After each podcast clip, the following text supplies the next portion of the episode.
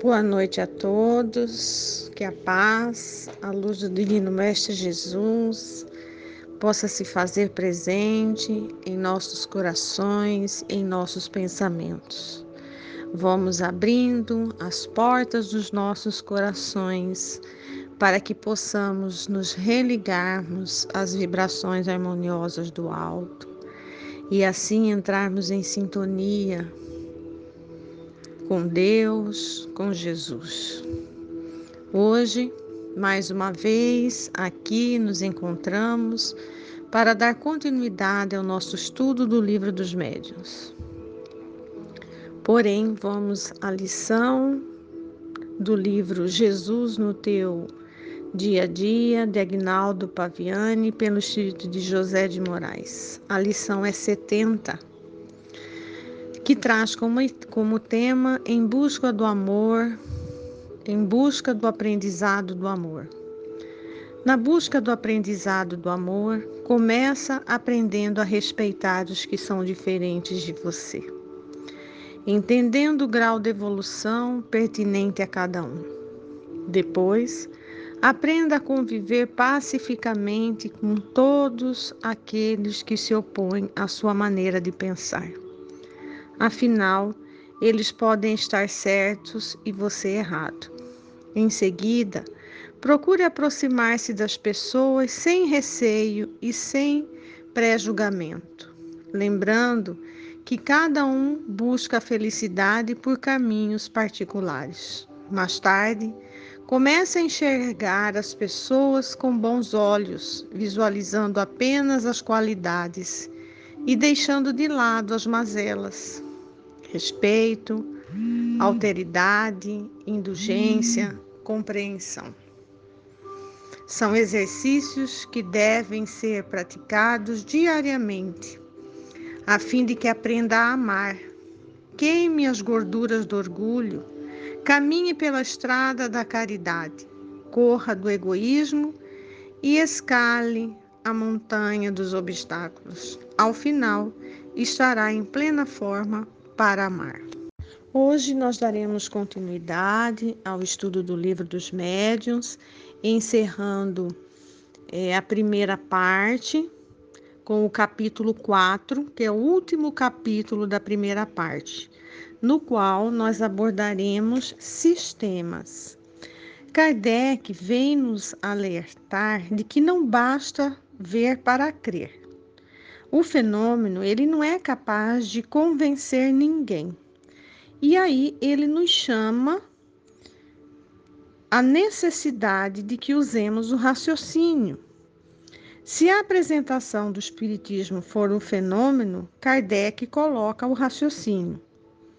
Então, convencer alguém de forma racional é, acima de tudo, exemplificar, porque o exemplo vai contagiar.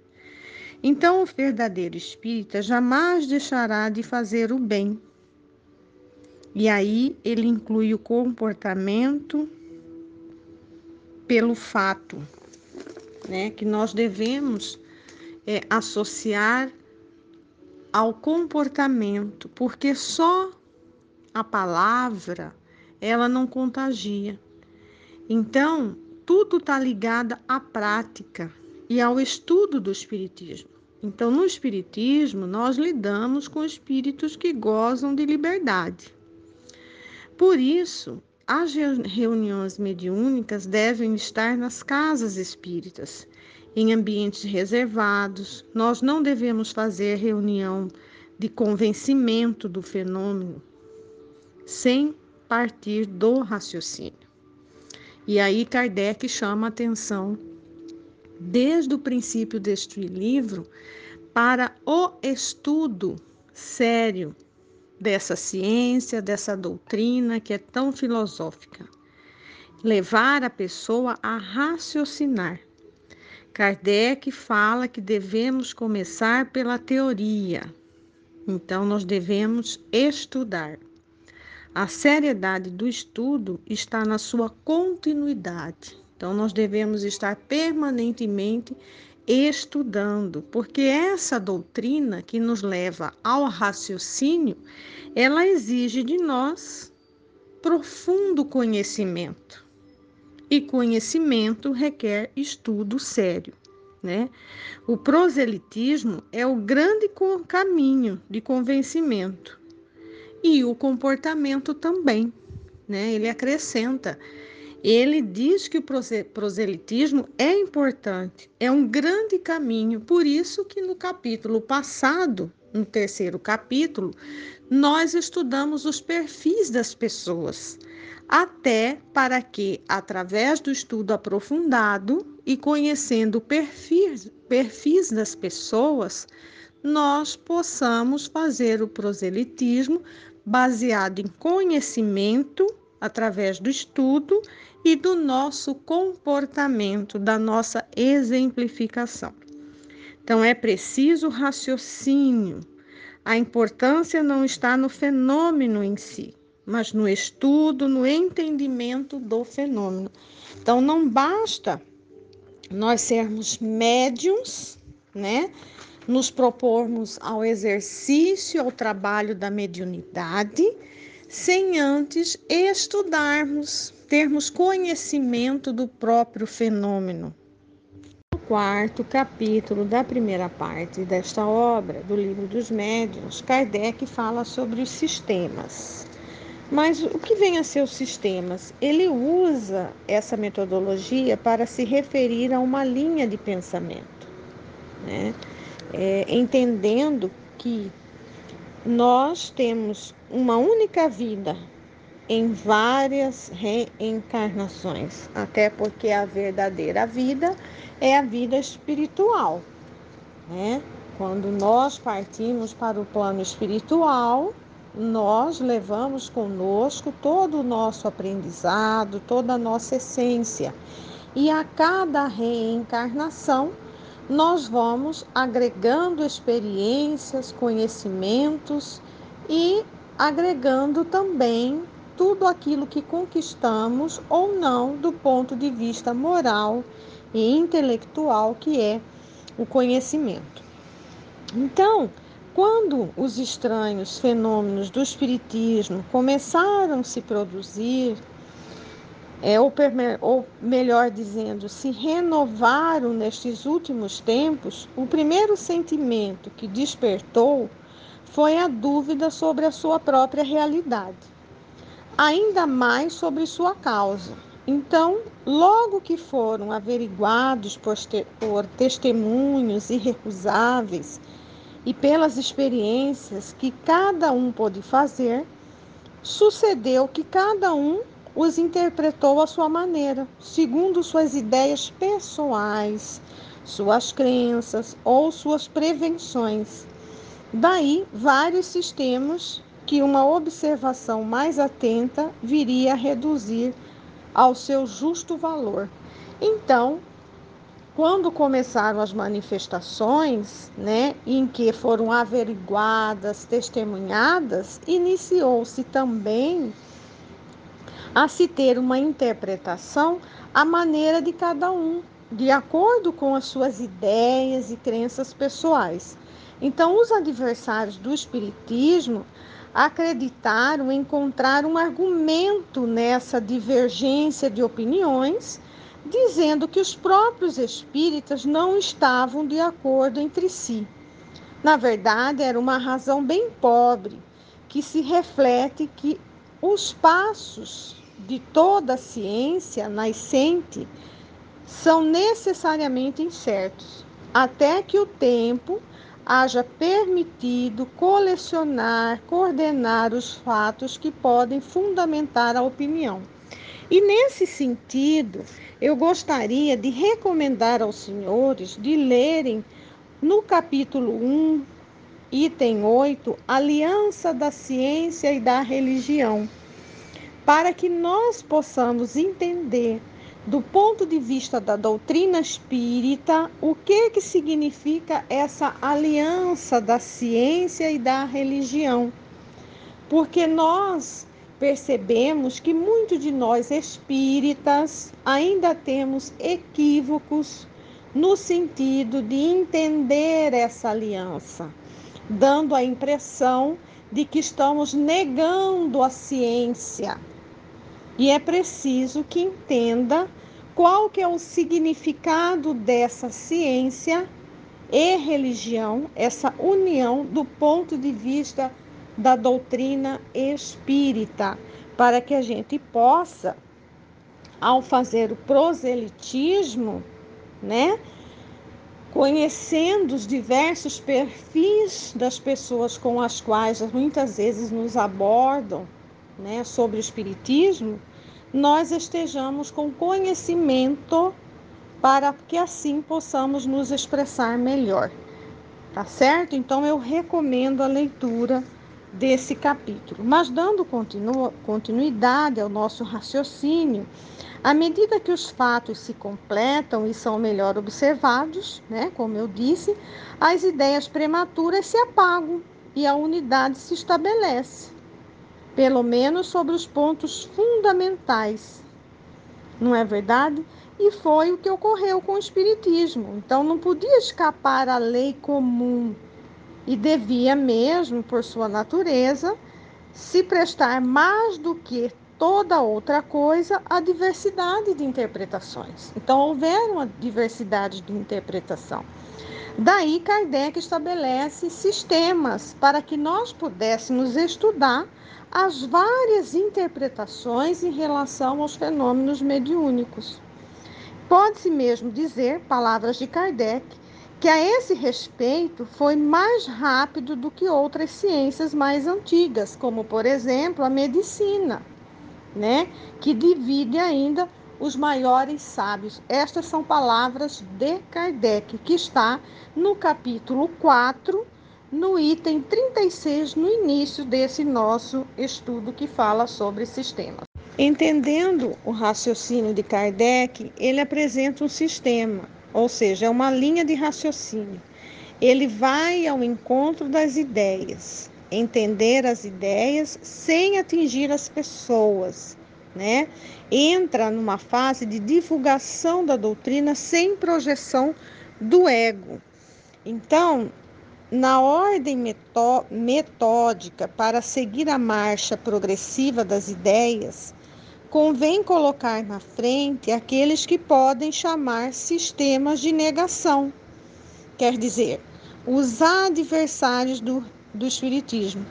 E aí ele fala: refutamos suas objeções já na introdução e na conclusão do Livro dos Espíritos assim como na pequena obra intitulada O que é o Espiritismo. Então, aqui eu chamo também a atenção de vocês e convido a vocês a lerem a conclusão do livro dos Espíritos, que pouco de nós estudamos, tá? Então, os fenômenos espíritos são de duas espécies: os fenômenos defeitos físicos e os fenômenos defeitos inteligentes. Então, não admitindo a existência de espíritos pela razão de não admitirem nada fora da matéria, né, eles negam os efeitos inteligentes. Quanto aos efeitos físicos, eles comentam sobre o seu ponto de vista.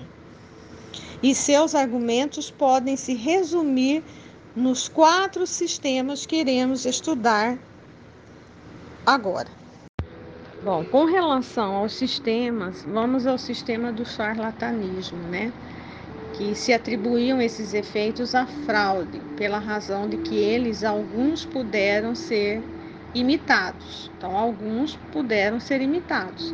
Então, essa suposição transformaria todos os espíritas em ingênuos e todos os médios em fazedores de ingênuos, sem considerar a posição, o caráter, o saber e a honorabilidade das pessoas. Arthur Conan Doyle, como eu disse nas, em algumas aulas, ele naquela época era também um estudioso dessas manifestações e ele buscava é, identificar esses charlatões, né, que faziam das manifestações mediúnicas é, efeitos de charlatanismo mesmo. Mas nós sabemos que na verdade, não se tratava, na sua veracidade, na seriedade dos médios que se colocavam nessa postura de um estudo sério, se tratar de charlatanismo, mas de manifestação, sim, de efeito físico e de efeito inteligente, né? Porque nós estudamos anteriormente que por trás de um efeito físico há uma causa inteligente, sendo essa causa o espírito. E o sistema da loucura atribuía-se a, a, um resultado de uma loucura. Simplesmente é, atribuía-se se tratar de loucura, atribuindo-se assim, sem cerimônia, o privilégio do bom senso. Então, sem o uso do bom senso, atribuía-se essas manifestações resultado de uma loucura. Então, todo aquele incrédulo que não acredita em nada e que não tem uma lógica de raciocínio, não tem como se argumentar, atribui-se a algo sem o uso do bom senso. Então, aí trata-se de um sistema de loucura. O sistema de alucinação uma outra opinião menos ofensiva, na qual há uma pequena coloração científica, que consiste em colocar os fenômenos na conta da ilusão dos sentidos. Ou seja, o observador estaria de muita boa fé, somente creria ver o que não vê, então, acreditava-se ser resultado de um efeito de ótica. Mas aí eu pergunto: nas manifestações mediúnicas de efeito físico, em que os móveis se movimentavam, as mesas levantavam, e quando as mesas elas caíam e quebravam, isso também poderia ser atribuído a um efeito de ótica? Né? Sistema de músculo estalante. Aqui se atribuía aos efeitos resultado de um efeito anatômico, né? De contração muscular. Só que nesse nesse período, né, um sábio médico, ele deu uma explicação segundo a visão e o conhecimento dele, ao conhecimento médico. Só que o sábio doutor esqueceu de explicar de, de, que, de que forma o estalido muscular de uma pessoa imóvel, isolada da mesa, pode nela produzir vibrações sensíveis ao toque, por exemplo. Como esse ruído pode repercutir a vontade dos assistentes nas diferentes partes da mesa ou mesmo em outros móveis, como por exemplo os móveis nas paredes, no forro, né? Como toca, como fazê-lo tocar e mover. Então essa explicação de resto, se fosse uma, não não infirmaria senão os fenômenos das pancadas, não podendo referir-se a todos os outros modos de comunicação. Palavras de Kardec. Outros sistemas são os sistemas das causas físicas. Aqui saímos do sistema da negação absoluta, porque até então todos esses outros sistemas, eles traziam a negação, a explicação, buscando a negação é, absoluta da manifestação mediúnica de efeito físico. Então, a realidade dos fenômenos estando averiguada, o primeiro pensamento que veio naturalmente ao espírito daqueles que os reconheceram foi o de atribuir os movimentos ao magnetismo, à eletricidade ou à ação de um fluido qualquer, em uma palavra, a uma causa toda física e material. Só que essa opinião, ela teve se limitado aos efeitos puramente mecânicos. Então, esse tipo de sistema é, tenta explicar tudo pelos fenômenos eletromagnéticos. Então, coloca tudo em um pacote, em um único viés, o viés do material. E aí nós passamos para o sistema do, do, do reflexo. É, aqui, a ação inteligente, uma vez reconhecida, restava saber qual era a fonte dessa inteligência. Então, nesse sentido, pensou-se que poderia ser a do médium ou dos assistentes, que se refletiam como a luz ou os raios sonoros. Palavras de Kardec, né? Isso era possível, só que a experiência poderia dizer a última palavra. Mas, se o pensamento manifestado tivesse sido sempre o dos assistentes, a teoria da reflexão teria sido confirmada. Então, o fenômeno mesmo reduzido a esta proporção não era o do mais interessante. Então, o pensamento, através da experiência, pode negar ou dar razão a essa teoria. E a experiência negou, porque demonstra a cada instante, por fatos mais positivos, que o, que o pensamento manifestado pode ser não somente estranho aos dos assistidos, mas frequentemente lhe é inteiramente contrário, ou seja, muitas vezes a manifestação ali ela é diferente do perfil, do entendimento do médium, né? Às vezes a mensagem que vem é inclusive fora é, do perfil, do conhecimento daquele que está ali no trabalho com a mediunidade. Então, o sistema do reflexo é bastante descortês em certos casos. Quando em uma reunião de pessoas honestas vem a manifestação de comunicações revoltantes, comunicações grosseiras, que não é, se identifica, vamos assim dizendo, com o perfil, com o pensamento daquele médium. E aí nós vamos para o sistema da alma coletiva é uma variante do procedente, né? É, segundo esse sistema, só a alma do médium se manifesta, mas se identifica ela com a de vários outras, várias outras pessoas presentes ou ausentes, em forma de um todo coletivo, de forma que reúne as aptidões, a inteligência os conhecimentos de cada um né? E o sistema sonambúlico. Este sistema é, fez mais partidários e conta mesmo, segundo Kardec, ainda com alguns. Como procedente admite que todas as comunicações inteligentes têm sua origem na alma ou espírito do médium, mas para explicar a sua aptidão para tratar de assuntos fora dos seus conhecimentos, em lugar de supor ele nele uma alma é múltipla. Então, atribui essa aptidão a uma supercitação momentânea das faculdades mentais e uma espécie de estado sonambúlico ou estático que exalta e desenvolve sua inteligência. Então, assim, não se pode negar que em certo caso, certo, certos casos, é, a influência dessa causa, mas Bastou ter visto e operar a maioria dos médiuns para convencer de que ela não pode resolver todos os fatos e que essa forma de é, exceção ela não ela é na verdade não é na verdade é não na verdade a regra. Então me explicando melhor. Ela não pode resolver todos os fatos. E que é uma forma de exceção e não a regra, melhor dizendo.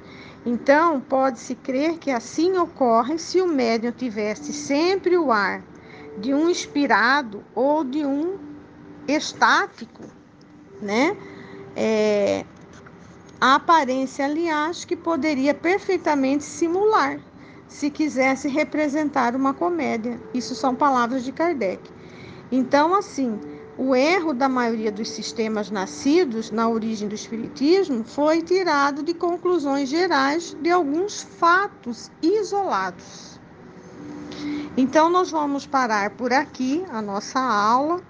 Na próxima aula, nós vamos concluir esse capítulo, que é o último capítulo da primeira parte do Livro dos Médiuns, é o capítulo 4, onde fala sobre os sistemas que são as várias formas de se atribuir a questão das manifestações mediúnicas, né? Com isso nós vamos concluir essa parte na próxima aula e já entraremos na segunda parte do livro dos médiuns.